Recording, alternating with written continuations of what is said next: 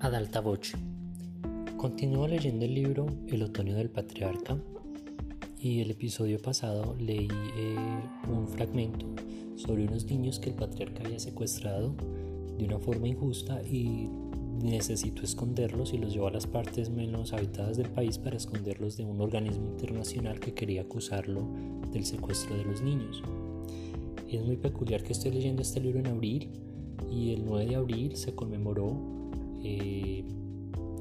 la memoria a las víctimas en Colombia el 9 de abril y esta es una acusación que interpreto yo de Gabriel García en este libro sobre el rol que llegan a tener los civiles en una guerra y en manos de un Estado corrupto. Así que hoy voy a leer eh, qué pasó después de esconder a los niños y cuál fue la, la solución que encontró el patriarca para esta muchedumbre de niños.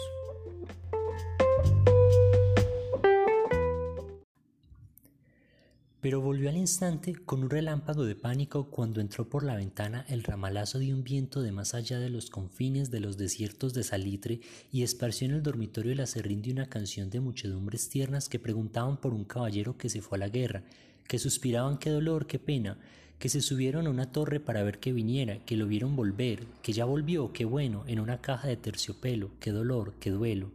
Y era un coro de voces tan numerosas y distantes que él se hubiera dormido con la ilusión de que estaban cantando las estrellas, pero se incorporó iracundo, ya no más, carajo, gritó, o ellos o yo, gritó, y fueron ellos, pues antes del amanecer ordenó que metieran a los niños en una barcaza cargada de cemento, los llevaron cantando hasta los límites de las aguas territoriales, los hicieran volar con una carga de dinamita sin darles tiempo de sufrir mientras seguían cantando, y cuando los tres oficiales que ejecutaron el crimen se cuadraron frente a él con la novedad mi general de que su orden había sido cumplida, los ascendió dos grados y les impuso la medalla de la lealtad, pero luego los hizo fusilar sin honor como a delincuentes comunes porque hay órdenes que se pueden dar pero no se pueden cumplir. Carajo, pobres criaturas.